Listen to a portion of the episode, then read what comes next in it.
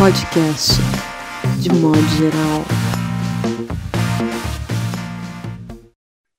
Olá, vocês do futuro. Está começando mais um podcast de modo geral, episódio 68, bloco geral, com a presença iluminada de Semaia Oliveira, André Del Fuego e não menos iluminada como nossa convidada, a grande Isa Pessoa, e também como colunista, ele que já foi nosso convidado, Luiz Maurício Azevedo, falando de Porto Alegre. E como é tradição do podcast, começamos hoje por André Del Fuego. O que tem chamado a sua atenção, minha cara amiga? Essa notícia recente, fresquinha, né, que veio com a CPI da Senior Prevent, né, que é, que é, é, fizeram testes, né, fizeram pessoas de cobaia com kits, né, e colocando na parede os médicos e mudando o CID daquela doença para que esse grupo de pesquisa, tomando esse kit, ficasse, enfim, num lugar protegido da observação. Fiquei impressionada com isso, de pedir que pessoas fingissem de pacientes para passar pelos médicos para saber se eles passariam mesmo o kit para elas ou não, porque muitos passavam o kit, mas diziam, não tome. O que é isso? É um dos maiores escândalos da, da da saúde nacional, isso, uma experiência com vidas. E aí tem na reportagem ali a abreviatura dos nomes das pessoas com as suas idades, né? De 60 a 80 anos, de pessoas desse grupo que faleceram experimentando isso, o kit, outros remédios, enfim. É, isso num guarda-chuva do governo, que a gente já espera tudo, né? E mais essa. Fiquei muito impressionada com esse, com esse manejo escabroso. E isso pega uma coisa antiga minha, que é a desconfiança dos médicos, que eu tenho, sabe? Preciso sempre de uma relação, de uma construção com aquela pessoa, sabe? E como eu tenho um pouquinho de hipocondria, então, qualquer coisa que me aparece, assim, eu pesquiso muito. Então, quando eu chego numa consulta, eu vi coisas, é claro que eu não vi nada, tá certo? Mas aí. Você vai dizer que viu, né? Já não posso mais dizer, porque isso eles já não gostam. É como você falar mal do garçom. Ele vai cuspir no teu show. Uhum. Não pode dizer isso, assim. Não, não é um negócio assim, porque não é todo mundo que tem paciência com isso, sabe? Já percebi. E aí, se ele não, não toca numa coisa que eu li, eu já acho que ele está negligenciando uma coisa. E é um problema porque tem essa ideia, acho que quando você é medicado por um médico, você toma o médico. O médico é parte daquela, daquele efeito placebo. O remédio funciona, não é um efeito placebo, mas o médico, ele faz parte da. Acho que é quase como uma transferência na psicanálise, né? Tem alguma coisa ali que faz você uma abertura para receber aquela, aquela, aquela medicação e, enfim, ter essa pessoa como essa que vai dizer o que você tem, o que terá e que te vai acompanhar e tal. Mas, enfim, é uma insegurança horrível e incurável. Para dizer isso, assim, que o Brasil é esse corpo doente, incurável, né? A gente vai descobrindo uma doença debaixo da outra. Se é que esse corpo um dia foi vivo, sabe? Falou assim, bom, estão nos matando, mas como é que vivemos? Semaia, eu, eu tenho acompanhado a preparação das manifestações para o dia 2 de outubro, e eu estou super sacando assim um momento de forte disputa já do protagonismo para o período eleitoral. Nesse jogo geral, assim, o que, que você acha que, como a periferia, você acha que lida com isso? Como as mulheres se colocam nesse processo, enfim? Eu ainda não sei qual é a temperatura para o dia 2 de outubro, mas eu concordo com você que as disputas estão começando a se acirrar, assim, e que essa difusão que a gente tem do nosso lado, assim, vai ser um peso, sabe? A gente vai ter que chegar em algum meio termo aí o quanto antes mas eu acho que esse meio termo não está tão definido para mim ainda, sabe? Eu vejo a coalizão negra, por exemplo, muito preocupada em não deixar a pauta racial se perder, sabe? Que eu acho que é uma coisa que de fato a gente não pode deixar acontecer. E normalmente isso acontece, né? Tipo, ah, não, mas é pela causa, a gente precisa tirar o Bolsonaro. Tudo é porque a gente precisa tirar o Bolsonaro. A gente sabe que a gente quer tirar o Bolsonaro. A gente só não pode tirar o Bolsonaro de qualquer jeito. A gente precisa ter um plano. E ontem eu estava vendo o lance da CPI também, né? A Andrea estava falando de uma esfera da CPI. E tem esse lance do Bolsonaro ser aí denunciado em Haia, né? Embora eu saiba, né? A gente sabe que esse tipo de ação são ações simbólicas mesmo, para ver se a gente entende a gravidade da coisa, assim, a gravidade do problema que a gente está enfrentando. Mas eu estava vendo ontem o canal do UOL e estava vendo lá uma das pessoas da CPI explicando e tal. E eu acho muito louco esse jeito branco de dizer, tá dizendo uma coisa horrível, sabe? Mas lá, todo polido, com as palavras, e aí, nananã, blá blá blá. Eu falo, caralho, mano, fala que o cara fudeu a porra toda, que ele meteu crimes atrás de crimes, sabe? Às vezes eu acho que a gente não dá a temperatura certa da coisa. Sai dessa, sabe, desse, dessa temperatura morninha, assim, até para se comunicar. Mas eu acho que o fim dessa, dessa CPI a gente ainda vai ver desdobramentos todos mas acho que isso é um símbolo importante aí para a gente chegar nesse primeiro encerramento. Isa, você como uma das editoras mais importantes desse país e definidora da cena literária contemporânea, se deve muito ao seu trabalho, à sua sensibilidade, né, ao seu talento. É, como você vê todo esse processo, toda essa movimentação? E queria te perguntar assim, como você imagina que a ficção brasileira vai se relacionar com esses processos malucos e caóticos? Seja bem-vinda. Obrigada, Paulo. Acho que está todo mundo, como vocês fizeram, comentaram no último podcast, no último ou no penúltimo, uma coisa que a Andrea falou sobre a Marilena Chauí, de que vivemos tempo de topeira, aquela coisa a gente ficou tendo parado, olhando, cavando, né? Quem que eu fiquei pensando, o que, que a gente fez a pandemia, né? Que a gente foram dois anos de, de, de, de enfim, de pijama em casa, pensando com medo, amigos que estavam mais vulneráveis ainda e morrendo. Então a morte deixou de ser uma ficção. A gente viveu o quê? Um, enfim, vai ter tanta coisa escrita sobre isso, né? Mas todo mundo já está escrevendo. Eu acho que a ficção brasileira vai também entrar e a gente tem um terreno, a gente tem um inimigo da cultura, no trono. Quer dizer, imagina você contar essa história, Andréa.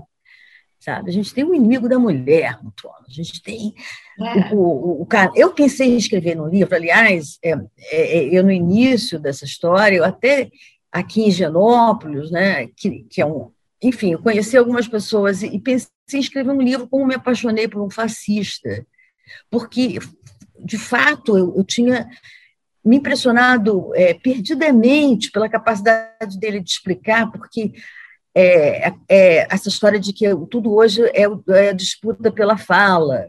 A narrativa, eles estão usando essa história agora. De repente, eles botaram uma roupinha ali de aprender o que é narrativa e aí tudo para eles é uma narrativa, ou seja, uma interpretação né, da realidade. Né? Eles estão querendo inverter as coisas, dizendo que, que o Brasil está sendo construído politicamente, enfim, nessa história de narrativas. Agora, eu queria comentar uma coisa que a Semaia falou, que eu acho que é a grande pulsão aí da hora, que a Andréia falou muito bonito também nesse início. Eu fiquei emocionada que essa descoberta que de corpos, de enterros, de maldades, e é uma coisa, um Brasil sem jeito. Isso gente, eu fiquei na hora dizendo, não, não, não fica assim, não, quase que eu fui. Vamos tomar um sorvete. Tipo, a gente não pode. Eu falei, não, eu sei o que, que é. A gente é muito ruim, né? Essas descobertas e as nossas origens, né? Vieram os pobres, e o Brasil foi o último a acabar com a escravidão, e minha mãe é negra. Minha mãe é negra que nunca falou sou, que nem o irmão do Paulo. A história toda do Paulo, você sabe disso. Me emociono muito com o livro Marrom Amarelo, porque minha mãe é negra e ela ficava dizendo: Eu sou mulata. É, talvez, ela era bem branquinha, tipo uma Camila Pitanga, assim. Quer dizer, essa coisa do brasileiro ter vergonha, eu vivi isso. Eu tenho. E eu acho que a gente tem que obrigação moral de, de, como você falou, colocar isso na pauta, sabe, de como prioridade, pauta de negro, pauta de nós, mulheres, né? Eu colocaria essas duas assim, tipo, lá na frente. Agora, em relação, só finalizando um pouco isso, que eu queria também ouvir um pouco vocês, em relação a essa história do 2 de outubro, sem Maiá. A gente não vai com o MBL, só o MBL convocando, mas o MBL vai com a gente no dia 2 de outubro. Quer dizer, dia 2 de outubro, eu queria ter uma camiseta, eu sou o 2 de outubro. É esquerda, centro e direita todos contra Bolsonaro. Tipo, então, essa camiseta eu quero. Aquela coisa que a gente fala que vai, faz a, qual é a foto, né? Mas vocês não acham? Eu estou achando incrível. Pela primeira vez, sei lá, que eu me lembre, tem uma amplidão tão grande de castas políticas né, dentro de uma convocação. Eu acho que 2013 assombra tudo isso, Isa. É, é o antecedente 2013 jamais esqueceremos. Eu acho que isso pesa nessa não nessa nessa resistência em juntarmos todos, né? Porque eu acho que, enfim, somos hackeados o tempo todo, né? O nosso o nosso impulso de resistência, de luta, ele é hackeado o tempo inteiro, é uma emoção hackeada. Hackeada pelo marketing do sabão ao político. Hackeados, né? Então, é, é essa coisa com a foto, né, mesmo, né, é essa, essa imagem, pelo meme, pela foto, mas a gente se transformou numa sociedade que fala através de memes, que são falas é, infantis, praticamente, né, frases curtas, ao mesmo tempo ah, e são, e são, e são afirmativas, e, e, as pessoas leem isso e são, vão se como, sendo comandadas por isso, né? Acho que nem o mais ilustrado das pessoas não está imune a um meme, não. Aqui, ó, a distração é aqui, ó, e aquilo e aquilo vai. Você não tem noção de que aquilo, de que aquilo está operando de algum lugar ah, para rejeitar ou para aceitar um caminho ou não. Mas enfim, só um comentário rápido assim. Eu acho que 2013 conta muito nessa nesse momento de estar com quem agora.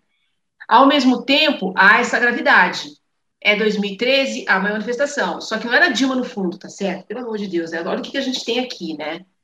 Então, é uma conta, enfim, que eu acho que ela vai pendulando conforme a experiência existencial de cada um também, né? São muitas as esquerdas, né? Pela primeira vez também a gente vê que são muitas, não muitas, mas pelo menos duas ou três direitas. Sabe? Eu acho que começou a, a, a se radicalizar tanto nesse processo de extinção cultural, depressão econômica e tal, que, enfim, fomos levados talvez a, a, uma, a uma certa condição é, ainda inédita é, no cenário político recente, eu acho.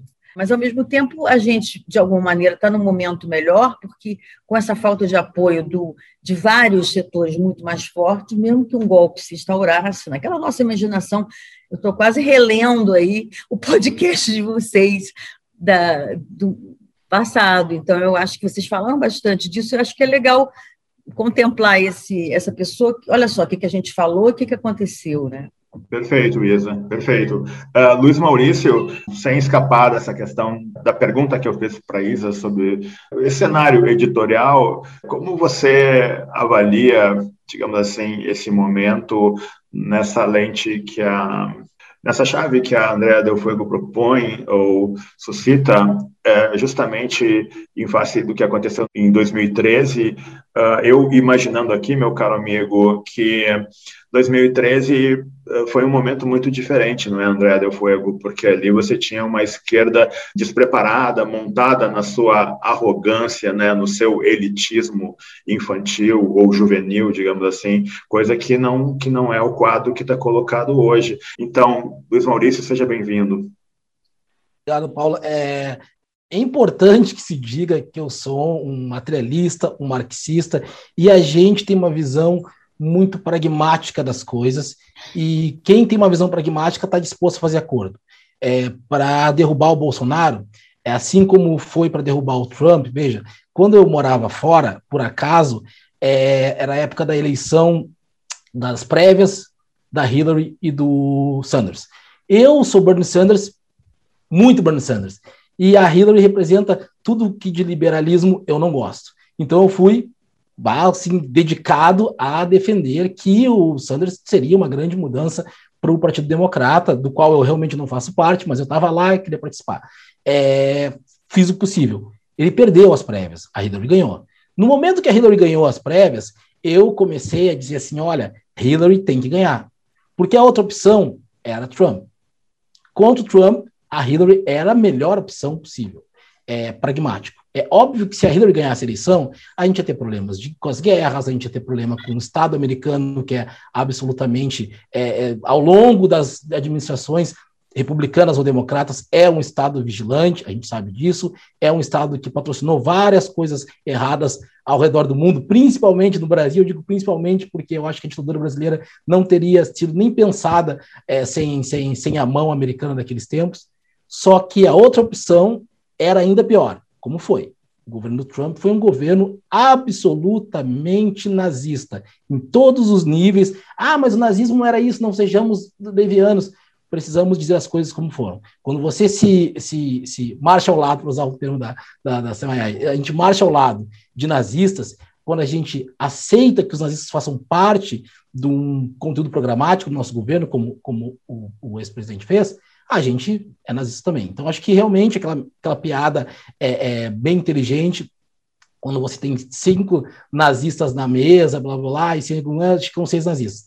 Basicamente, eu acho que quando a gente está com outro lado muito pior, a gente tem que ser pragmático. Tem que, eu não fui nessa manifestação, é, mas estou disposto muito, mas muito tranquilamente é, é, posso sentar com os liberais, com o pessoal da, da, da direita moderada, com o pessoal até que eventualmente votou em Bolsonaro, mas que não quer votar mais.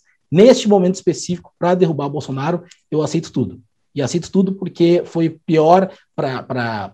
Até, até acho que, do ponto de vista político, a gente tem que ter noção de que a gente faz o possível.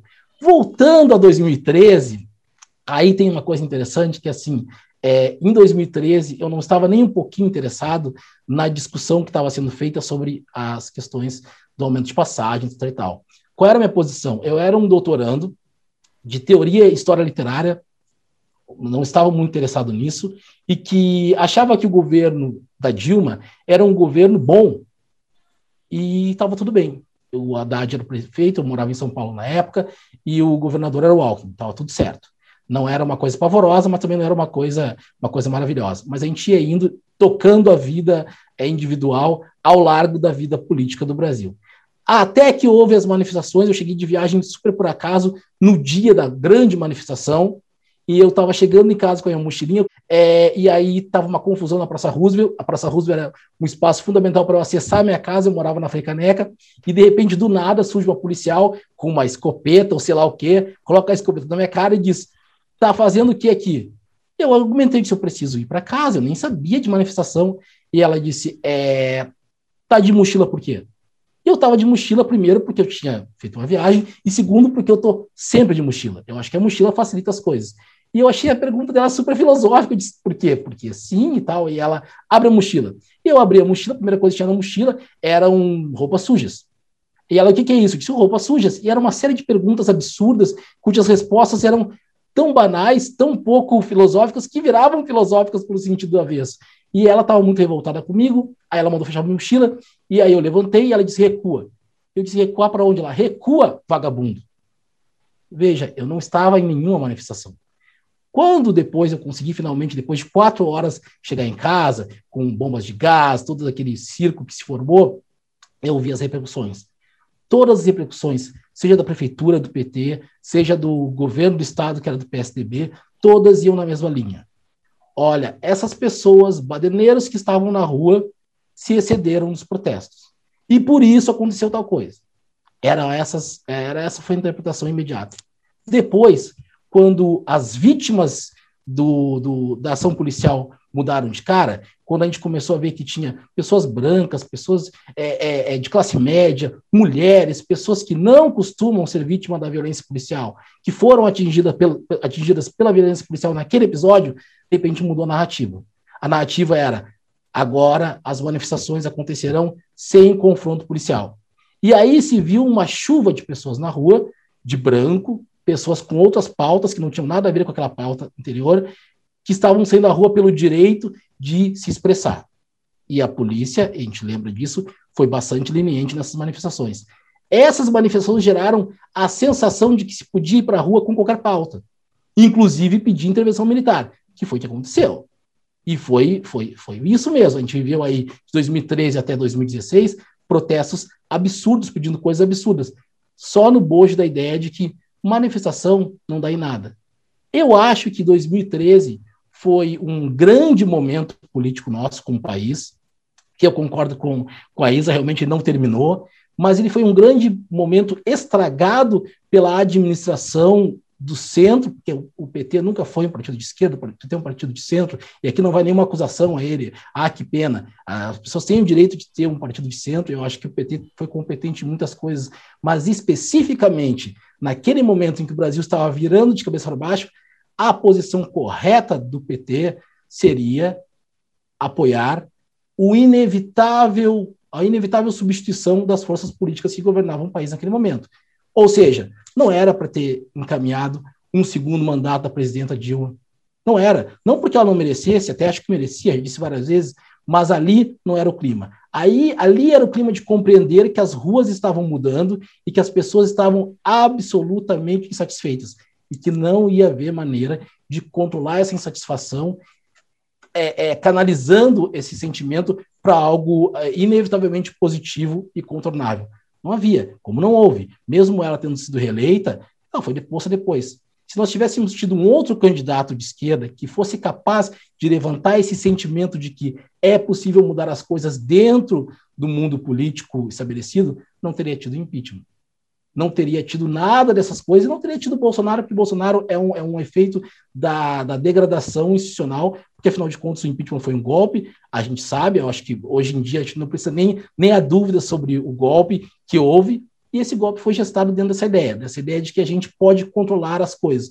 Nós não podemos controlar as coisas. As manifestações ocorrem a despeito da nossa vontade. O que a gente pode fazer, e eu acho que deve, em vários sentidos, especificamente no sentido literário, que é para responder à pergunta do Paulo Scott, é sempre estar atento para o que as pessoas estão realmente pensando, realmente sentindo, a despeito do clima de opinião que está se formando. Às vezes está todo mundo dizendo que está tudo uma maravilha, mas só estão dizendo porque elas pessoas acham que é isso que tem que ser dito. Mas o sentimento íntimo é outro. Aí eu vou usar aquela imagem da, da, da topeira também. É, é o a superfície está toda organizada, mas por baixo há todos os canais da topeira que fez todo o seu trabalho só esperando o momento de emergir.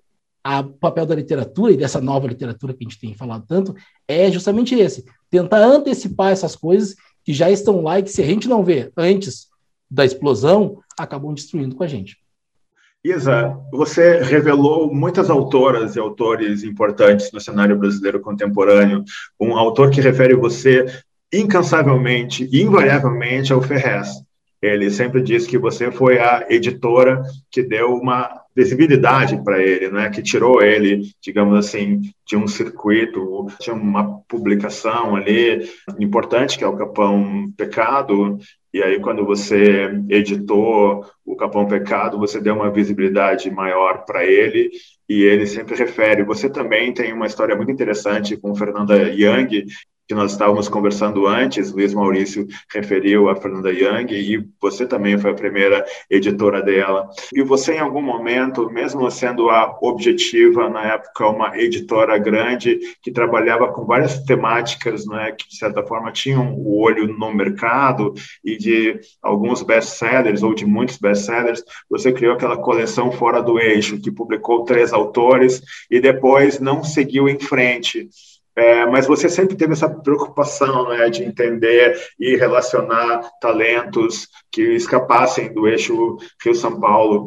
Como é que você vê assim esse Brasil de hoje que de certa forma se horizontalizou e tem autores via internet ou não surgindo e ganhando visibilidade maior do que se tinha antes, né? Fora desse circuito Rio São Paulo, Recife, Porto Alegre, eu adoro essa ideia do Ferrez, quer dizer, e eu quase que para eu vim para São Paulo e eu estou muito ligada no momento nessa história de ouvir e fazer uma coleção para a periferia. O que está me interessando no momento é como se fosse uma responsabilidade minha, tipo, e é o contrário do que o Luiz Maurício falou, entendi, falou, mas eu acho que a gente tem que começar a controlar as coisas se não as grandes manifestações, a gente tem que controlar os projetos assim a curto prazo e dizer eu vou conseguir os recursos e eu vou fazer o que eles precisam e o que eles querem, eu vou fazer isso. Então, ao invés, nessa topeira aí desses meses em que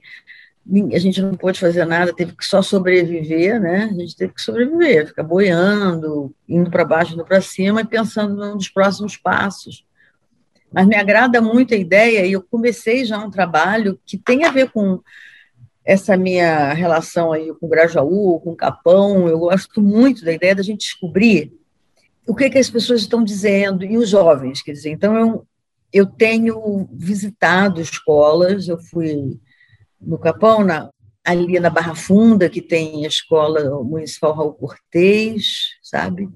Para conversar com professores, para entender o que, que eles, aos 13, 14 de agora, porque a gente acaba ficando em gabinete, sabe? A gente acaba ficando, porque parte da vida a gente está na rua, agora a gente está em casa, em casa, enfim. Então, eu acho que uma aproximação assim forte, mesmo de, de, como é que é quando você vai fazer uma pesquisa, você não vai fazer de segunda mão, não, você vai fazer da primeira mão ali, você vai colher a, fonte, você vai entender, e, e, e, eu fiquei muito surpresa com tudo que eles estão estudando, essa fase de final de ensino fundamental e início do, do médio, que eu, quando abri a, a minha editora, investi muito, quer dizer, o maior erro foi ter investido demais, de uma forma ingênua em termos empresariais, no autor. Né?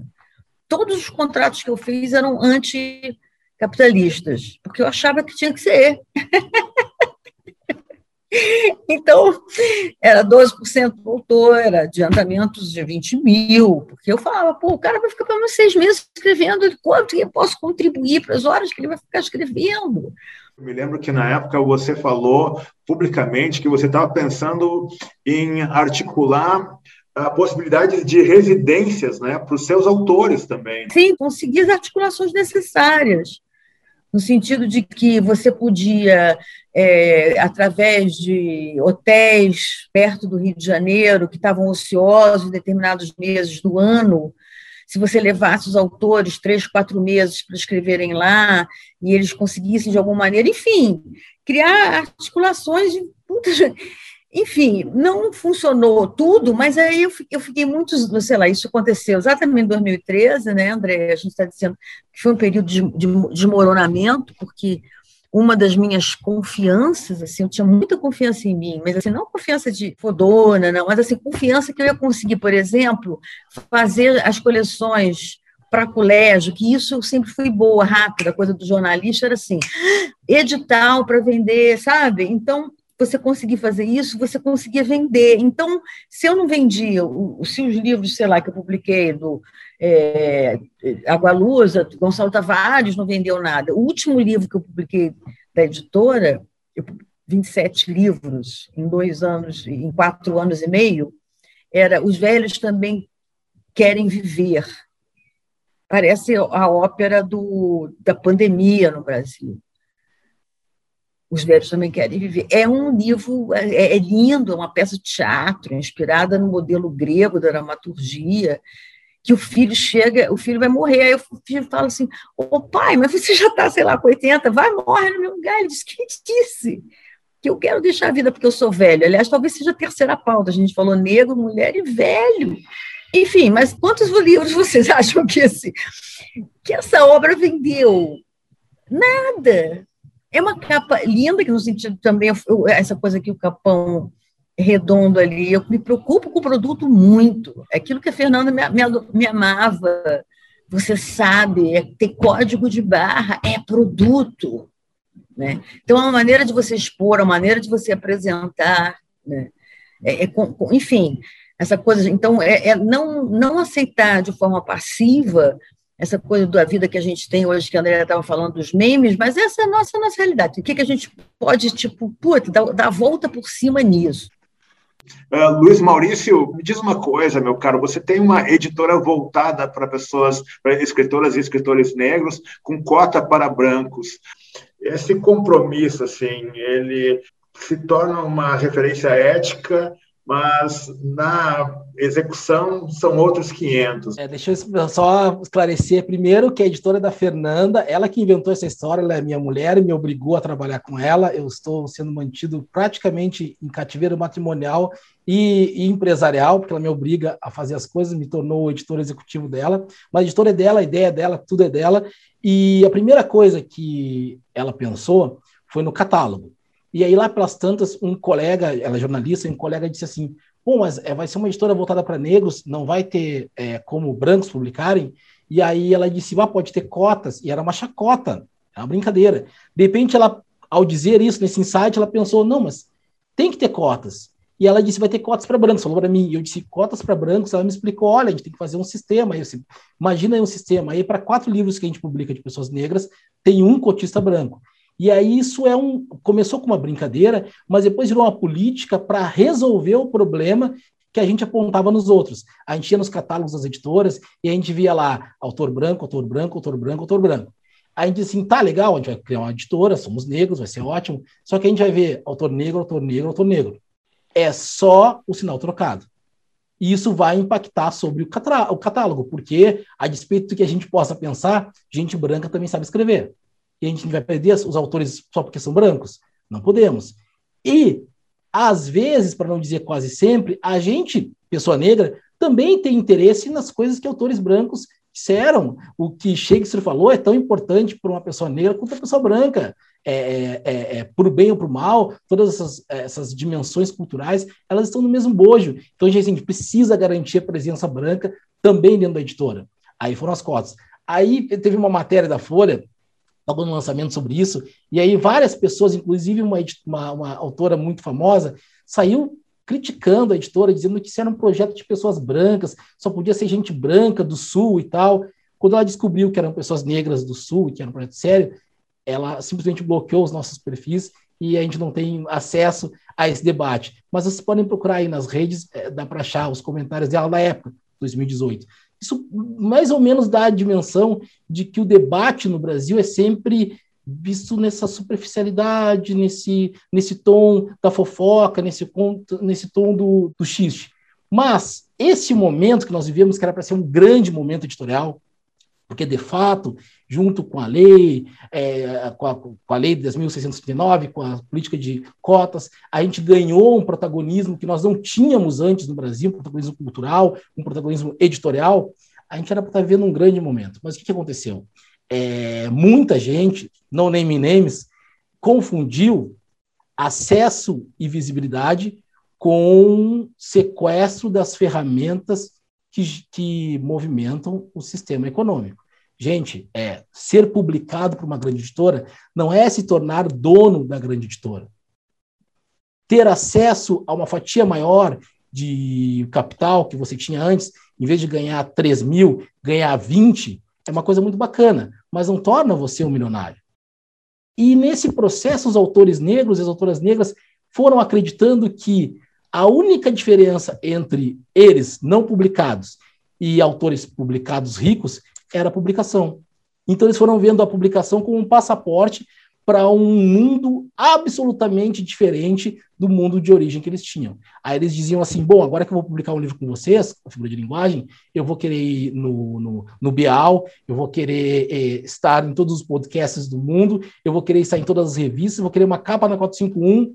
Se, gente, não funciona assim o mercado continua existindo com as mesmas regras do mercado. Acho que é uma coisa fantástica. Podia ser o título do livro, esse que a Lisa falou, que a Isa falou.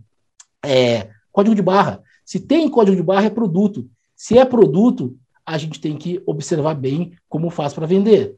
E para vender, tem uma série de elementos que independem da nossa vontade, da nossa capacidade de tentar explicar para o consumidor que esse produto é muito bacana, que o outro autor precisa ficar rico, porque ele passou fome, porque a mãe dele está com um problema de saúde, precisa pagar a quimioterapia. O consumidor final não está interessado nisso.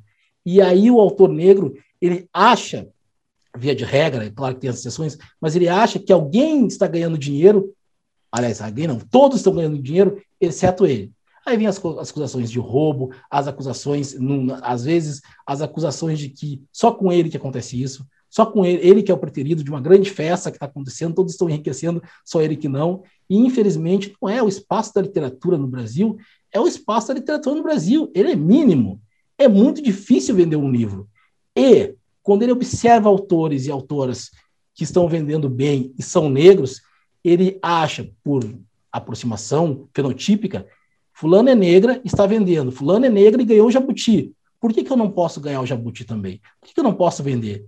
E aí eu explico, olha, a despeito de tudo que tem acontecido, da, da, da discussão, ainda há diferenças entre indivíduos. Ainda as pessoas querem ler o livro A e não o livro B. Eu não tenho como fazer desmonte de toda essa estrutura editorial e cultural brasileira. O capitalismo é muito maior do que, do que uma empresa, por mais bem intencionada que ela esteja, por mais de esquerda que ela, que ela seja, por mais marxista que ela seja, e ela não consegue desmontar essas estruturas. E são essas estruturas aí que eu acho tão ruins e que não vão sumir assim da noite para o dia, que estão fascinando tantos autores e estão atrapalhando muito o meu trabalho, porque eu trabalho com duas lógicas. A primeira é essa lógica do enfrentamento e a segunda é a lógica crítica. Eu tenho uma responsabilidade como crítico literário de levar o debate da qualidade literária. É, mas qualidade literária é um debate muito amplo, não existe mais. Claro que existe. É, todos nós sabemos, qualquer leitor sabe, qualquer leitora sabe o que é bom o que é ruim. Ah, a gente pode discutir o que é muito bom, o que é muito ruim, mas nenhum de vocês, nenhum de nós aqui vai jogar um livro do Kafka fora porque a estética é discutível. Não, a gente sabe que isso que é bom e acabou a história. A gente sabe o que é bom. A gente sabe, bom, a gente pode discutir como é que se formou esse gosto, tem trabalhos interessantes nisso, é uma discussão muito antiga, mas o fato é que há coisas boas e há coisas ruins. Se há coisas boas e coisas ruins e a gente consegue identificar uma e outra, discernir uma coisa e outra, também é fato que eu tenho que fazer isso. E, as, e a quantidade de texto que me chega com o objetivo que eu faça uma espécie de bênção do que é bom que é ruim, é enorme. Assim, você não tem ideia do que, do que, que o Black Lives Matter fez com a cabeça dos aspirantes a escritores negros. E eles não querem mais trabalhar o texto eles querem ser transformados na nova Djamila, no novo Jefferson, no novo que seja. Primeiro, nós temos a figura de linguagem, uma editora nano, não temos esse poder. Segundo, talvez eu não tenha vontade, porque como crítico literário, talvez, só talvez, eu tenha interesse de colocar no mercado coisas que eu acredito que literariamente funcionem. E esse literariamente funcionar para eles já é um conceito absolutamente ultrapassado. Primeiro, porque ele é um conceito branco, segundo, porque ele é um conceito de velho, terceiro, porque ele é um conceito que atrapalha as vendas, evidentemente. Se você começar a discutir é, é, estética, as pessoas dizem, oh, vamos discutir outras coisas mais, mais, mais emergenciais. Então, assim, ultimamente o meu trabalho tem sido dificultado por muitos elementos dessa vida cultural nova. É maravilhoso que seja assim, porque representa que um novo mundo nasceu e aí, como o Benjamin lembrou, é uma porcaria que seja assim, porque representa que outro mundo nasceu. Então, funciona das duas, dos dois lados. Né? Primeiro, é bom porque existe, e segundo, é mal porque existe dessa maneira. Pensando nas falas da Isa e do Luiz, nossa, quanta coisa! Nunca me pareceu que isso seja uma ciência exata, claro que não é, e acho que muitas apostas deram na água, uma certeza editorial de que aquilo seria uma estrela com dinheiro e botando tudo ali, né? Depois, isso que o Luiz está dizendo, que é maravilhoso, que eu, como é, é, professora de escrita literária, percebo durante todos esses anos, que é uma ideia de ascensão social através da escrita. Ela vem anterior à experiência estética da escrita, que é anterior à publicação. Que sequer está pensando numa recepção ainda. É todo um trabalho para que se habite, que tome o espaço mesmo, né, da, da própria escrita, independente da ideia de uma publicação. Daí a experiência é outra. Ela fica, aí essa experiência estética acontece. E aí depois também é essa recepção da obra também. A gente estava falando do meme no começo, né? Que eu acho que ele funciona porque ele é instintual, é uma comunicação de vida ou morte. Acho que, por exemplo, na pandemia, e aí queria muito ouvir vocês sobre isso. Na pandemia, que houve uma Acho que o livro sobreviveu muito bem, obrigada, né? Itamar Vieira Júnior vendeu cento, mais de 130 mil exemplares e outros livros que venderam, que ele chamou atenção com 130 mil, mas sei de vários nomes que venderam 20 mil, 15, 10. Quebrou a seita de 3 mil leitores que Marcel Aquino sempre disse, né? Nós, escritores contemporâneos, escrevemos para 3 mil pessoas. São sempre eles que compram. Com sorte, esses 3 mil te alcançarão. 130 mil são é, é gente que leu um autor inédito, vivo, pela primeira vez. Qual é a medida desse fenômeno, por exemplo? É uma aposta de uma editora? Certamente é uma aposta ali, mas existe todo um campo que eu acho que também é instintual, sabe? Que a gente tem uma ilusão de dominar e de que a gente está construindo a cultura, só que tem muito instinto envolvido nisso, sabe? É muita coisa que aconteceu historicamente, e acho que a pandemia tem uma relação com uma finitude, e a gente corre para a narrativa. O que, que faz com que vocês apostem num livro, numa. Acho que o Luiz deu todas as dicas no que exatamente você aposta, Luiz, mas queria te ouvir mais um pouquinho, e a Isa também. O que faz vocês apostarem num livro, num campo minado, assim, minado por tantas coisas, porque a gente não imagina agora num governo que é contra a cultura, que não há sequer segurança, né? É um campo movediço, né? Ele não tem, não tem, não tem certezas, né? Nenhuma. E tem mais uma questão que está numa entrevista que foi feita com a Isa Pessoa, que eu considero emblemática, em 2005, 2006, foi num semanário desses, assim, ou foi na Rascunho, não vou lembrar, que a Isa disse como se constrói um escritor, uma escritora, né? e eu achei aquela ali a resposta definitiva, assim, sabe, de, de uma carreira de uma escritora, de um escritor, mas uh, hoje, não é, Isa e Luiz, nós temos uma outra relação, eu sempre menciono o, o fenômeno Aline Bay, que é essa coisa que abre né, um canal, que depois tem muito a ver que o pessoal está trabalhando como o autor e a autora se comporta nas redes sociais, como ele coloca esse jogo de visibilidade que depende de um Facebook, que para você ter likes, não é, Luiz Maurício? Você precisa necessariamente não sair do Facebook. Para você ter likes, você tem que ficar dando like nos perfis dos outros o dia inteiro e mandando mensagem, oi fofo. Se você faz isso, oi fofo para todo mundo, o seu perfil ele bomba, entende? Porque é uma coisa de alimentar o bichinho domesticado que o Facebook faz. Se você é ativo no estímulo de outros perfis, eu vou te dar um retorno.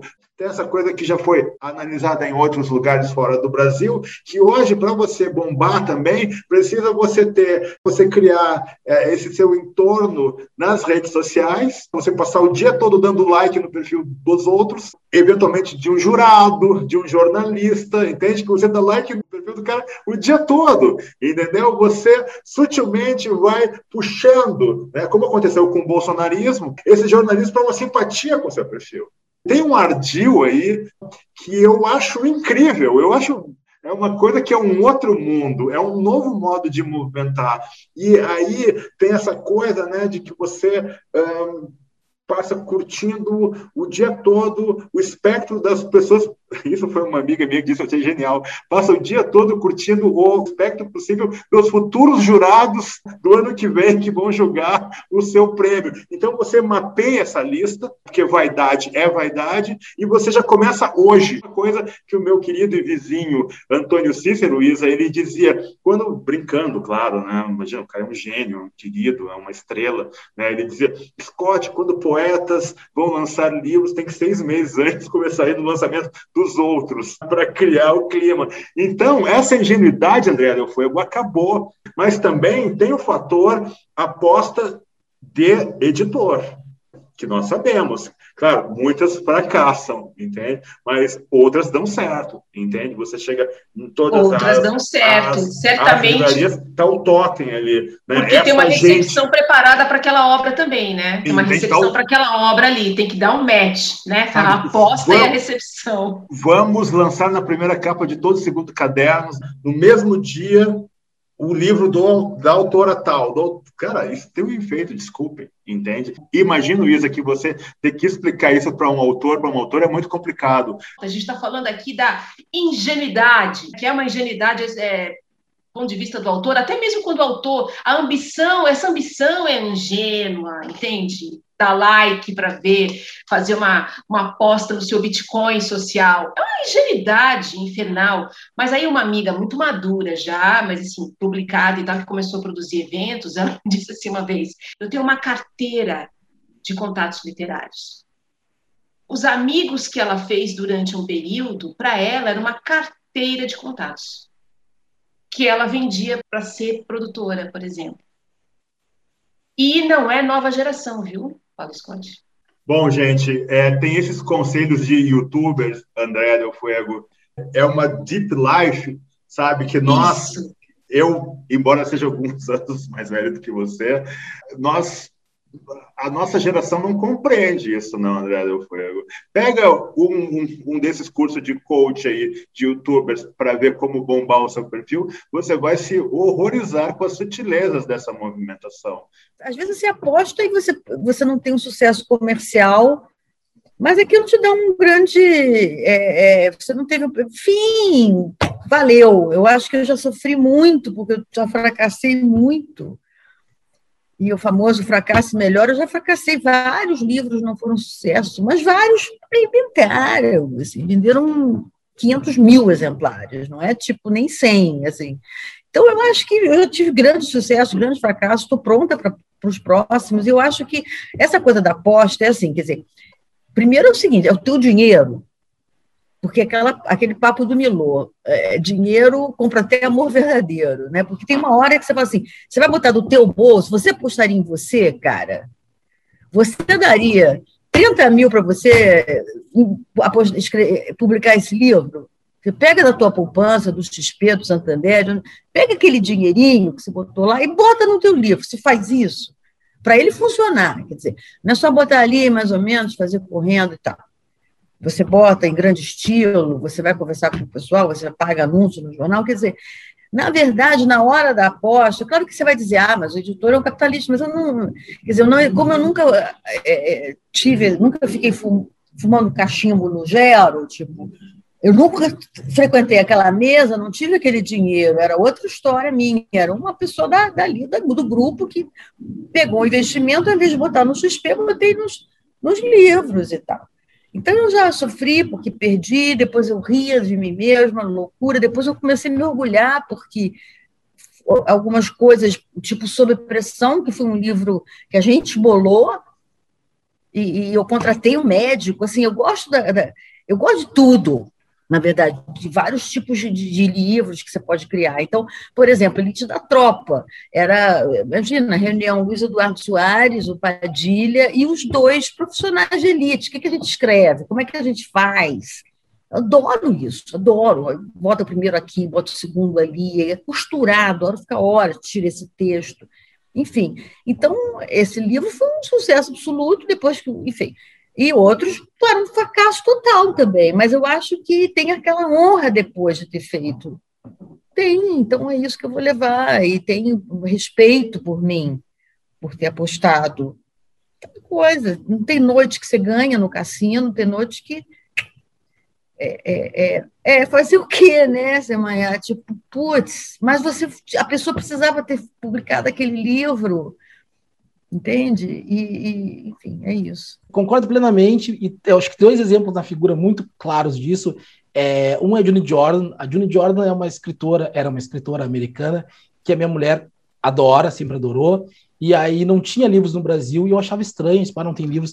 E aí um dia eu tive a ideia assim, pô, a gente está tentando comprar tantos direitos, vou dar um chute nesse da June Jordan. E pensei em comprar os direitos para dar de presente para ela é, de aniversário de relacionamento, tal, de casamento. Que lindo! É, pensei, pensei, quem sabe, quem sabe. E me surpreendi que era possível, e a negociação foi andando, e aconteceu. E aí eu disse para ela assim: ah, só tem um problema, é que era para ser uma surpresa. Só que para assinar o contrato, ela é dona da editora, ela que tem que assinar, eu disse, vai ficar sabendo. E ela, mas o que, que é isso aqui? Eu disse, ah, leia o documento. E ela ficou espantadíssima, assim, e aí, quando saiu o livro, ela traduziu, quando saiu o livro, é, várias pessoas disseram assim: eu nunca tinha ouvido falar em Julie Jordan, essa poeta, nananã. E para mim, e para ela, evidentemente, isso paga qualquer tipo de despesa real. É, o mesmo aconteceu com, com, com Quem Quer Ser um Escritor Judeu, que é um livro que eu tinha lido, do Adam Kirsch, que é um, um, um crítico literário que eu adoro, que escreve na New York e que a gente queria que tivesse no Brasil. A gente não estava vendo possibilidade das editoras grandes publicar esse cara no Brasil. Aí disse, então vamos publicar a gente, imagina. Vamos tentar. E deu certo. É óbvio que esses livros, nem a Johnny Jordan, nem o Adam Kirsch, vai vender mais de, sei lá, 100, se for 100 exemplares vendidos, vai ser um milagre. A gente sabe disso. Mas a ideia de colocar no mundo um livro que não existia antes de a gente agir como editores e tal, é uma coisa de um, de uma, de um poder é, é, é, é embriagante, de um poder é, alucinógeno, impressionante para mim. Eu acho incrível, é, há um tesão, quando as, as, coisas da gráfica chegam assim, há um tesão de ver o trabalho ganhar corpo. Agora a gente não tem mais como, é, como ir como a gente ia sempre nas livrarias, com a, com a frequência, com a vontade que a gente ia, mas antigamente, ótimo. Há uns dois anos atrás, o que mais me dava prazer de fazer era ir a uma livraria, qualquer que um dos nossos livros estivesse, e ver alguma pessoa pegar esses, um desses livros e levar, e que essa pessoa fosse uma completa desconhecida para mim. Eu acho inacreditável essa conexão que a literatura estabelece entre pessoas que nunca se viram, sei lá, pouca gente tem interesse em saber quem editou o livro e tal, ninguém, pouca gente tem. Mas é incrível, você está levando um livro para casa que foi resultado de uma dessas conversas que a Isa trouxe aí, que teve um trabalho de gestação que envolveu um monte de gente, um monte de trabalho humano, com o objetivo final de você ler um bom livro essa corrente que se forma, e aí, de novo, a contradição, um materialista falando em energias místicas, e, mas a verdade é que eu acredito muito nessa força, nessa energia que se forma assim, entre o que existe para ser lido e alguém que precisa ler aquilo que não existe. E quando esse, essa coisa não existe, essa energia que faz com que essa coisa que não existia passe a existir, retorna para quem mobilizou tudo isso. Então, acredito muito nisso. É um depoimento muito esotérico hoje. Eu estou muito signo. E eu sou do signo de Virgem, para deixar claro que eu não tenho nenhuma relação com esoterismo.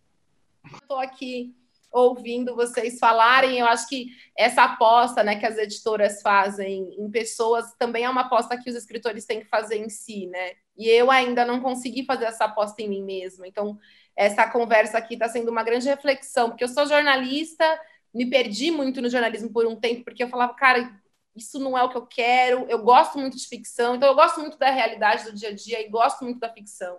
Eu acho que a ficção é o que mais me pega e eu vejo muito no meio em que eu circulo, mas talvez porque eu sou jornalista. E tem há também pessoas que não são jornalistas, por exemplo, quando eu vou para o lado da poesia, eu vejo que a gente tem falado muito sobre essa realidade urgente, pungente, que sangra muito todos os dias, sabe? Eu, particularmente, me interesso muito em criar uma ficção que passe por aí, mas que não seja só isso, sabe? A minha ficção também é um lugar que não tem nada a ver com a Semaiá jornalista. E eu não sei se eu, se eu sou autorizada a estar nesse lugar, aqui no meu, no meu consciente. E eu, eu não, não posso dizer por todo mundo que eu conheço, mas eu sinto que existe isso, assim. Tem a Jéssica Moreira, que é uma amiga minha, e ela é uma excelente poeta, uma excelente escritora e uma excelente jornalista também. Ela está junto comigo no nosso Mulheres da Periferia. E ela lançou recentemente um livro que chama Vão, que são poemas e textos que ela escreveu durante o trajeto dela no trem, né? Porque ela é de Perus, então ela pega muito trem em São Paulo. E ela fez a, a, a publicação, se não me engano, foi pela Patuá, eu acho que está quase saindo, está terminando capa, e ela está nesse momento de euforia, meu Deus, a capa, meu Deus, o livro, e esse momento gostoso, assim. Um dia, conversando com ela, ela me falou, ah, um dia alguém me pediu meu livro para ver se valia a pena publicar, não sei se eu estou contando certo, Jéssica, mas foi algo, algo parecido. Pediram o meu livro, porque eu sou uma escritora negra, e a pessoa se decepcionou porque eu não falava de racismo no livro. Eu falo de histórias de trem. Então, eu acho que tem isso também, sabe? Ah, eu sou uma escritora negra jovem, eu tenho que falar do racismo, de todas as questões da mulher negra, ou posso falar de uma foto incrível que eu tive, fazer um romance, sei lá, fazer uma história de amor. Então, eu acho que tem esses dois mundos, assim, sabe, onde eu, onde eu transito, Paulo. A gente tem muitas coisas urgentes para falar, e a gente, ao mesmo tempo, eu estou falando em plural de histórias que eu já ouvi, mas, mas ao mesmo tempo a gente soterra várias, várias histórias que também são urgentes, mas que talvez no nosso imaginário não vá ter esse espaço para este momento literário que o mercado quer tanto vozes negras para falar de uma história que nunca deram espaço. Ao mesmo tempo que a gente tem né, editoras, assim como o Luiz trouxe a experiência dele, pequenas, trazendo as nossas histórias do jeito que é possível há, muito tempo, assim. Uhum. Tem essa mescla da urgência do que precisa ser dito, principalmente para as grandes editoras, mas tem também aquilo que também é urgente, mas que a gente não consegue ver como urgente, assim. Mas para mim, tá aqui hoje está sendo muito, muito gostoso, assim, porque é, eu amo ser jornalista e eu amo ser escritora. Do ano passado para cá, eu tenho trabalhado mais como ghostwriter, sendo coautora, trabalhando em algumas produções. Tem algumas coisas para o ano que vem também como coautora, né? Ainda trabalhando com outras pessoas coletivamente. Mas eu vejo muito esse processo de de preparação. Já passei por algumas etapas e, e tenho fé que a ficção virá. no futuro próximo. Mas obrigada pelo papo hoje, assim, eu estou de verdade aqui ouvindo e aprendendo com vocês. Mas, mas eu estava pensando numa pergunta que era isso que a Isa e o Lee estavam falando, dessa gana de ver o, de você apostar num livro, mesmo que depois ele fale, sabe? E eu acho que é, é a mesma coisa que o autor e a autora sente, sabe? Como é que lida depois com essa emoção do autor quando um livro editorialmente falha? Mas para ele o livro não é uma falha. Eu, eu não acho que um autor deve olhar para sua obra e dizer foi uma falha ou é uma falha para os autores? Como é que é lidar com isso assim depois? Sabe, Isa, que um amigo nosso estava me falando um dia desses, ele me disse o seguinte: Scott, eu não aguento mais lidar com a carga né, emocional das autoras e, e autores que falham nos prêmios. Explico. Né? Pessoas que não entram entre os semifinalistas do não, Oceano. Isso daí. Isa, tem um amigo gente, nosso gente, em comum. Um podcast tá só sobre isso. Isa, um podcast Isa, só sobre Isa, isso. Esse daí. Tem, tem um amigo nosso, ele soube que eu estava de passagem em São Paulo e ele me ligou, ele me mandou uma mensagem, Scott, podemos tomar um café? Porque o cara não tinha entrado entre, entre os 50. O cara tá um puta de um jornalista, um cara foda, assim, sabe? Referência da geração. E o cara estava destruído, Isa. Então, esse nosso outro amigo, ele disse assim, Scott, é incrível que eu começo a ficar com medo quando começa a se aproximar das premiações. Porque eu acho que cada ano fica mais difícil para mim lidar com as autoras e autores. Não, é, eu já vivi uma experiência terrível. Perdi uma amiga uma porque eu, eu enfim, eu, eu, eu, fico amiga do, dos, dos, autores, enfim, uma relação muito, né, Semaia, assim, coisa que eu acho que não tem ninguém que queira mais o teu sucesso do que o teu editor.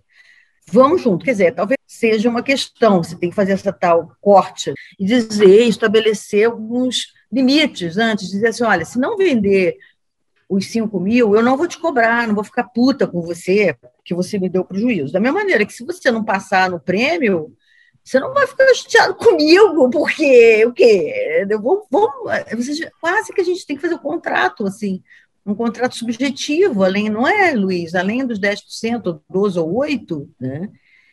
acertar algumas coisas, porque pegar essas pessoas desmoronadas, assim, como às vezes o, a gente fica também, o editor fica, como se fosse assim, o, o, autor também pode se sentir assim, eu decepcionei ele, né? Porque o cara investiu em mim, então também tem que o, é, o, o, editor precisa sentir que aqui não é uma dívida pessoal também, que os, eles entraram juntos no processo que, e que tal. Aí, claro, aí tem falhas. Ah, mas a gente não conseguiu as quatro capas que você falou que você ia conseguir no mesmo domingo. Na época que havia capa e que havia domingo, sei lá, né? Mas eu não sei o que seria hoje.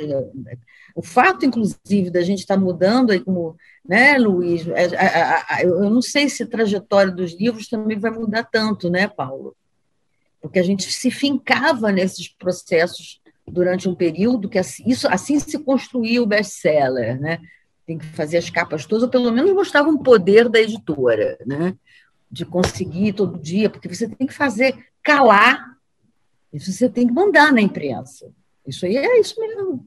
Você tem que conseguir com o Globo e grandes artistas, a gente precisa nem dizer quem, mas os astros da, do show business brasileiro, eles dominam isso. E jornalistas, eu já fui jornalista, já tive do lado de lá, dizer, é capa, você dizer, ah, mas não é, não é.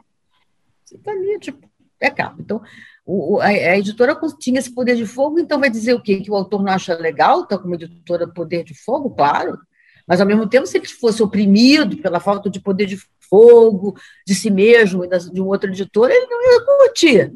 Então, quer dizer, é tudo muito contraditório. Você, você quer ser capa todo domingo. Eu ia querer, se eu fosse autor, mas aí, como é que fica? Faz parte desse contexto aí de apostas e de parcerias até o fim.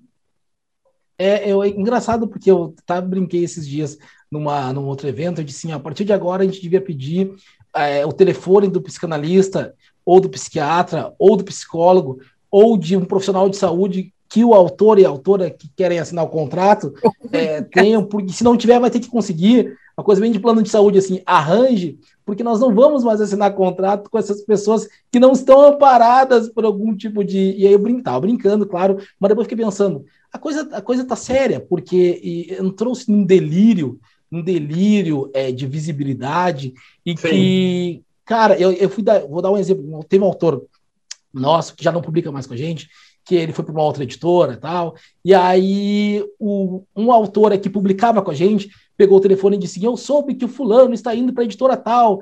Eu disse: Sim, é verdade, vai, vai, uma hora vai estourar e o pessoal vai ficar sabendo, boato é verdadeiro. Pô, mas como é que ele saiu? Eu disse: Não, ele brigou que aí para a editora, vai para a editora grande, cada um, cada um faz o que quer. É, mas eu também quero ir para uma editora grande. Eu disse: uh, Tranquilo, só a gente faz o distrato aqui. Não, mas eu não tenho nenhum, nenhuma proposta de editora grande. Aí eu disse, sim, então não estou entendendo a ligação. A ligação, veja só, era para eu conseguir uma editora grande, para essa pessoa poder sair da nossa com. com é, é uma coisa absurda, é uma coisa absurda. Aí eu fiquei pensando depois, eu, e as, as coisas se sucedem nesse, nesse tom. E quando chegam os prêmios, agora teve o prêmio Oceanos, eu, eu, um autor ligou e disse, olha, não entrei, né? Eu disse, eu disse, não, não entrou. Ele, como é que eu faço? Eu disse, não, você não entrou. E aí ele disse assim, como é que fica? vamos fazer uma, uma menção de repúdio. Eu, assim, eu de repúdio a quem? E ele, assim, aqui organizou o concurso. Eu disse, cara, olha só, nenhum livro da editora entrou, eu não entrei. Aí eu disse para ele assim, eu publico tem desde 99. E eu não entrei no Oceanos, eu tenho um prêmio só. E quatro indicações, são 20 anos de carreira. E ele assim, mas eu não quero ser um fracassado como você. Veja, nosso editado. Aí eu fiquei pensando assim, para além da indelicadeza, para além da falta, existe uma noção muito ruim do que é sucesso e fracasso para o meio literário. Eu digo assim, você devia estar tá fazendo outra coisa que as pessoas prestassem atenção. Se você quer realmente fazer literatura, se você quer realmente fazer uma coisa estética, você deve se contentar que talvez o prêmio não queira você, ok? Mas se você quer, quer a visibilidade pop, você tem que parar de ser egoísta no projeto estético. Ou uma coisa ou outra, ou pelo menos achar um ponto de equilíbrio. Agora, você não pode querer o sucesso do cantor sertanejo sem fazer música sertaneja. Você não, quer querer, você não pode querer que a sua live tenha 40 mil pessoas assistindo, 100 milhões de pessoas assistindo, se você vai dar um curso sobre, se a sua live é sobre Joyce e, e todas as, as fases da vida do autor, desde o Joyce do Ulisses, do, Dublinenses até o Joyce de Finnegan's Wake, no meio tem Ulisses. Ninguém vai se interessar por isso. Ah, mas eu quero fazer isso. Que bom, eu vou assistir a live total, tem todo o interesse nisso. Mas vai ser umas 20, 30, 40 pessoas, 100 no máximo. Talvez o Galindo apareça lá, dizer: olha, parabéns para você, Ulisses é um bom ator. É a única, única coisa que você vai conseguir. Agora, se você quer ir para o Domingão do Faustão, nem é mais Domingão do Faustão, se você quer ir para o pro programa Luciano Huck domingo, para falar de literatura, as chances que isso aconteça são muito pequenas e a culpa não é nem minha, nem do Luciano Huck, nem a culpa é sua. Você está procurando no lugar errado, você está procurando pregar pra, pra, pra, pra, na igreja errada. Eu acho que isso é o maior problema. Os prêmios se tornaram assim, não sei como a gente vai resolver, mas os prêmios se tornaram uma fonte de estresse, de angústia para os autores e para os editores e editoras, assim, que é inimaginável. Eu nunca pensei que fosse essa situação. As pessoas contam com a indicação e depois, quando elas recebem a indicação, elas contam com o prêmio, o que é outro inferno. Porque a gente está comemorando ainda. É, a gente está comemorando ainda a indicação, tô feliz. Pô, o fulano foi indicado, um livro nosso que deu certo. Eu vou ganhar ou não? Eu não sei, possivelmente não eu não vou ganhar, meu Deus, eu não vou ganhar. Disse, pô, se eu soubesse que ia ser essa choradeira, eu teria pego o telefone e dito, olha, nós não queremos nenhum indicado. Tem, tem, tem se tornado um estresse um constante. Ah, eu adoro esse assunto, não dá para sair dele, entendeu? Então fica nele, Andréia. acampada nesse assunto. É, achei muito interessante o divertidíssimo exemplo que o Luiz deu, né, é, do autor exigindo, né, e muito e, e uma certeza profunda de que a obra dele estaria ali, né. É, eu participei de vários júris, né, e foi participando de júris que eu percebi o quanto é imponderável imponderável, imponderável. E aí, um deles, por exemplo, e aí eu quero dizer o seguinte, que também os festivais e os prêmios, eles criam esse ambiente infantil.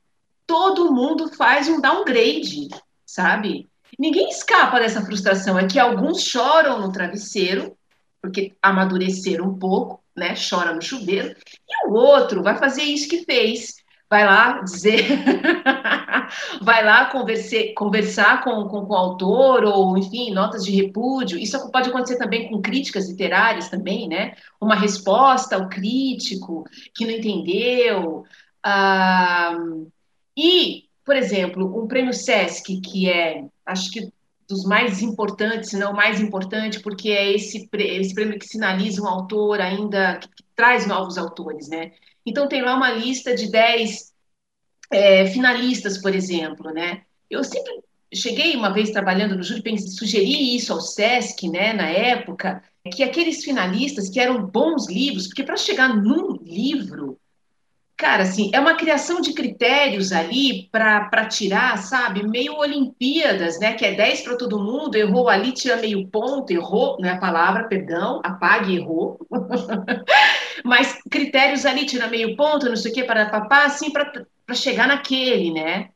E sendo que há ali 10, 15, 20 obras altamente publicáveis.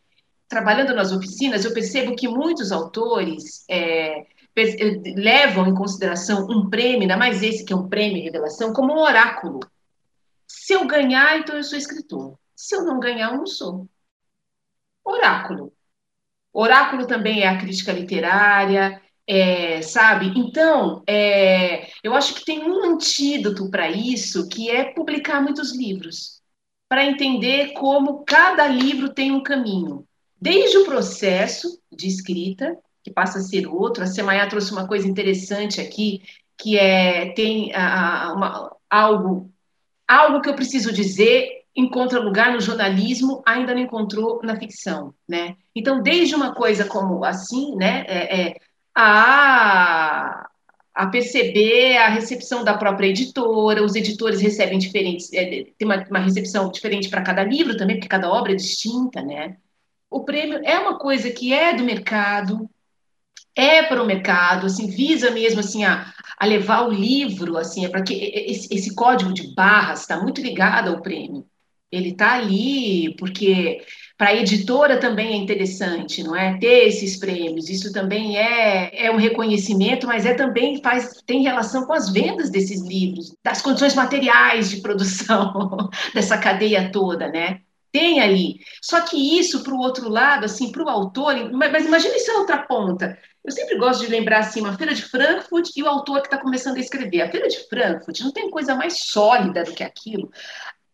Livros ali, numa tradução, né, o, Nobel é, é, é, anunciado ali antes do, na feira para que haja o leilão desse Nobel, né? Se define ali é, o que vai ser traduzido da, da culinária, a filosofia para o resto do mundo, né? Uma bolsa de valores da cultura ocidental ali, né, que vai chegar, enfim, atravessar mares muito sólido, na outra ponta tem essa criatura que resolveu escrever, pode ser o primeiro, décimo, vigésimo livro, e que é sempre uma decisão muito frágil.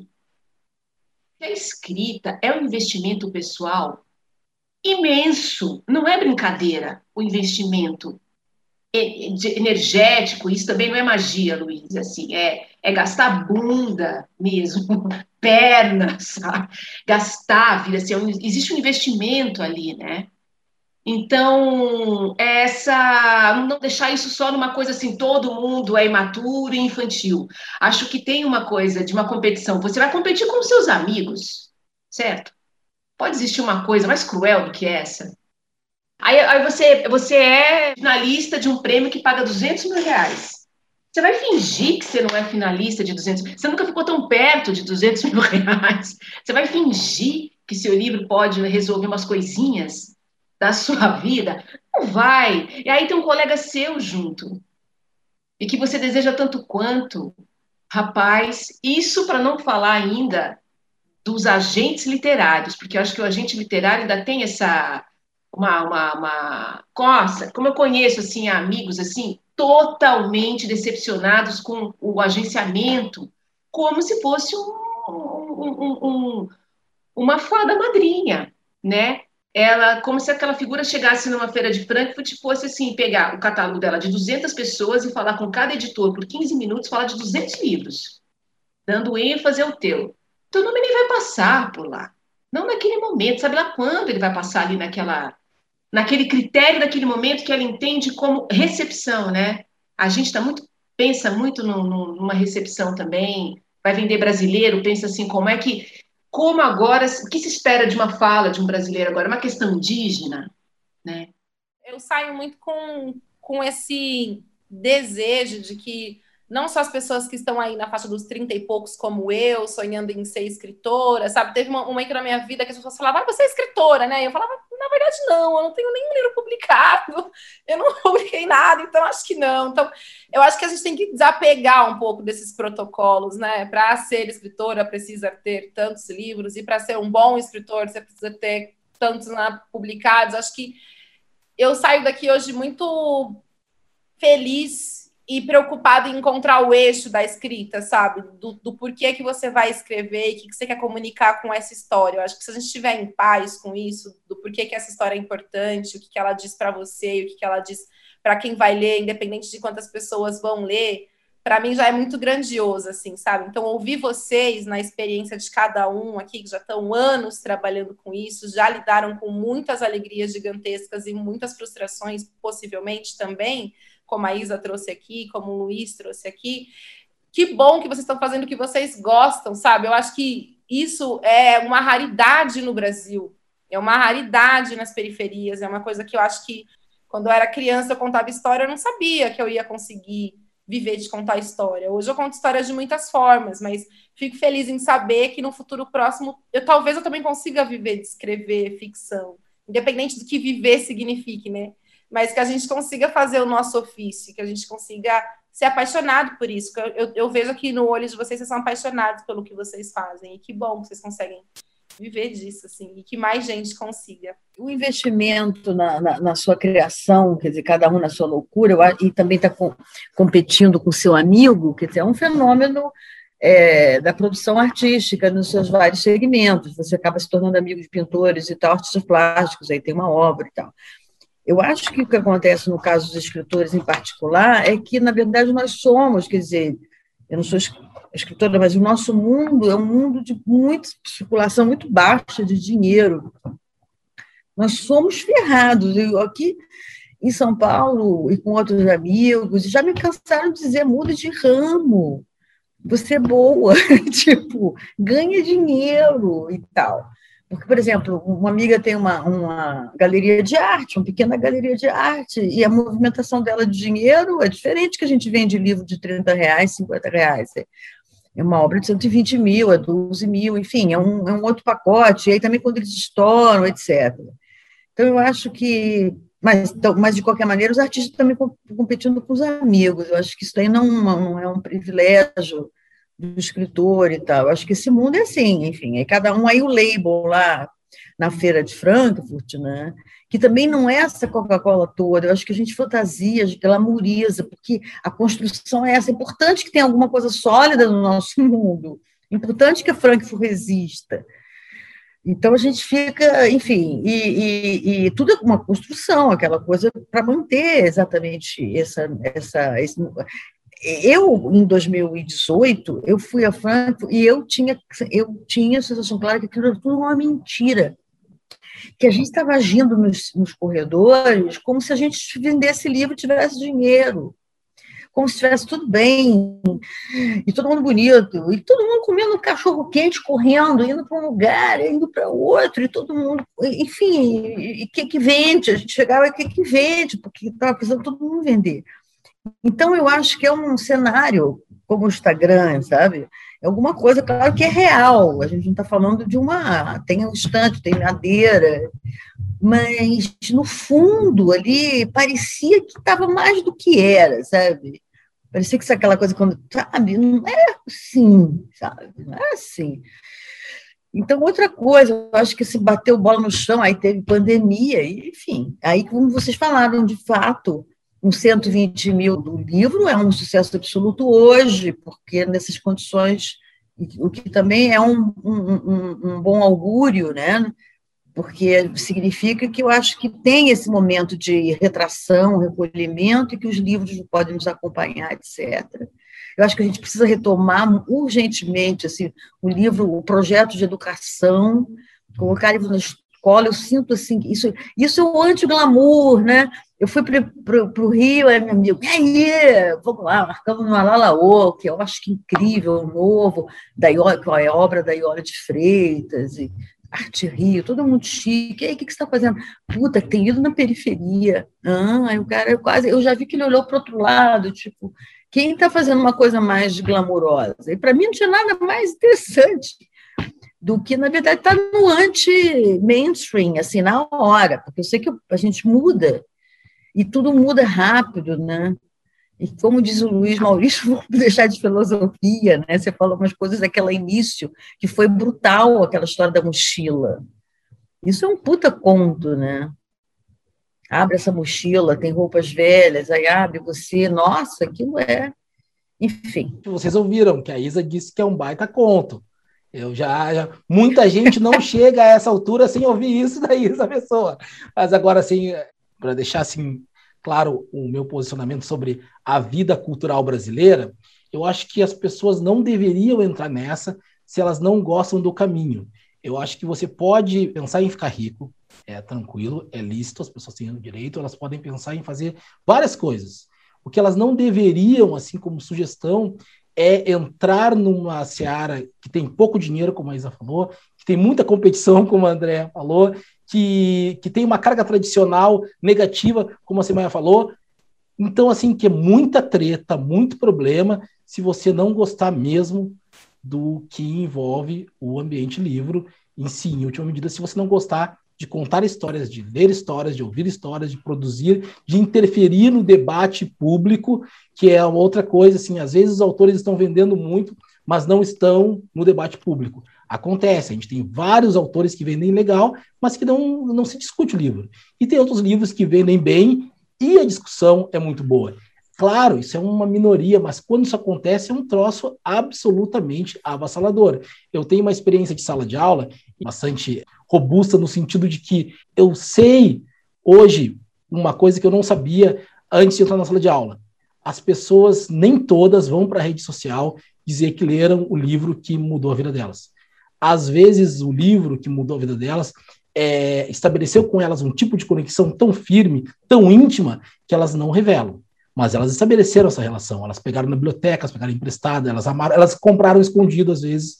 Então, a gente, às vezes, a gente fica muito ligado nessas coisas assim, ó, oh, o livro tal tá repercutindo muito, tá todo mundo colocando lá a foto com ele, mas tem muito mais gente, e a gente sabe disso, que teve uma relação profunda com o texto e que desenvolveu uma relação de, de, de, amor pelo autor e pela autora que escreveu, que nunca que a gente nunca fica sabendo. E quem está em sala de aula percebe isso.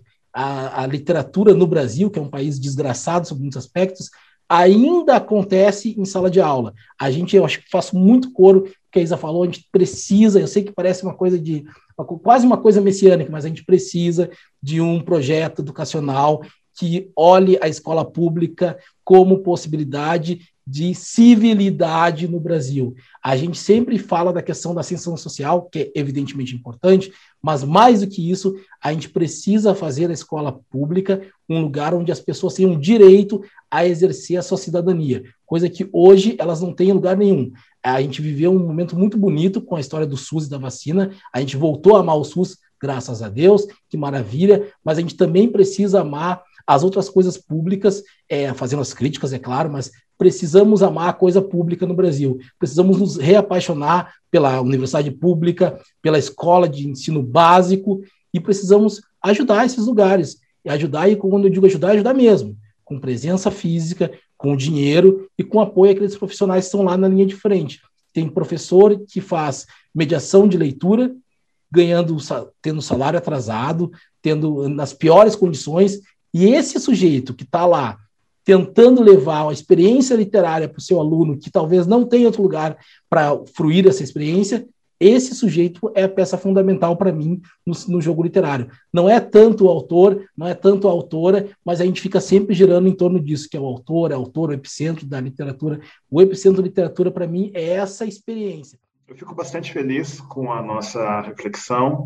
Imagino que é muito acertado quando se diz também que uh, você ser escritor, né, poder ser escritor. Eu participei de um debate com um querido amigo nosso, André Del Fuego, que ele ficou falando da precarização, uh, do, das escritoras, dos escritores, de quantas as editoras exploravam autoras e autores.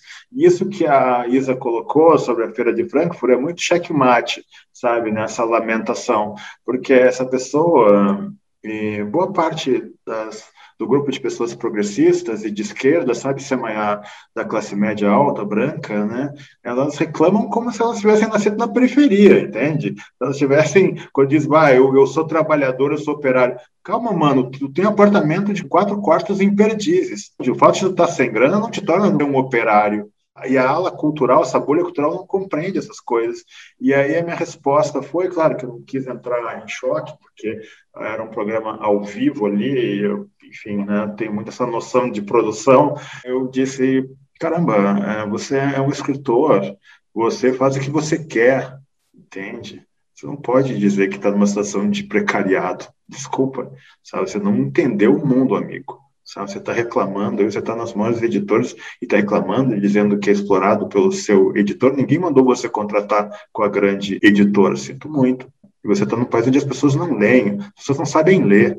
E as que, as que sabem não sabem interpretar. Eu fui professor de faculdade de Direito no Rio Grande do Sul, e eu lembro dos primeiros semestres, você pega uma quantidade significativa de alunas e alunos que não conseguem interpretar um texto de complexidade média para um pouco mais. Então, nós vivemos num país que tem um problema sério de educação. Infelizmente, nós temos que admitir que, mesmo com o contexto trágico de América Latina, o Brasil larga muito tardiamente. É Getúlio Vargas que diz: olha a pessoa preta, olha a pessoa parda, vocês podem entrar na escola. Pô, 1930, Getúlio Vargas entende? Então, essa coisa de glamour, etc., e sofrimentos, isso sob alguma lente, isso é muito engraçado. Eu agradeço demais a discussão de hoje. Terminamos aqui, então, o episódio 68 do podcast de modo geral, com as presenças iluminadas dos nossos convidados, a grande Isa Pessoa e Luiz Maurício, pensador que eu respeito e admiro profundamente, e também iluminada, como sempre, André Del Fuego, e iluminada, como sempre, Semaia Oliveira. Até a próxima.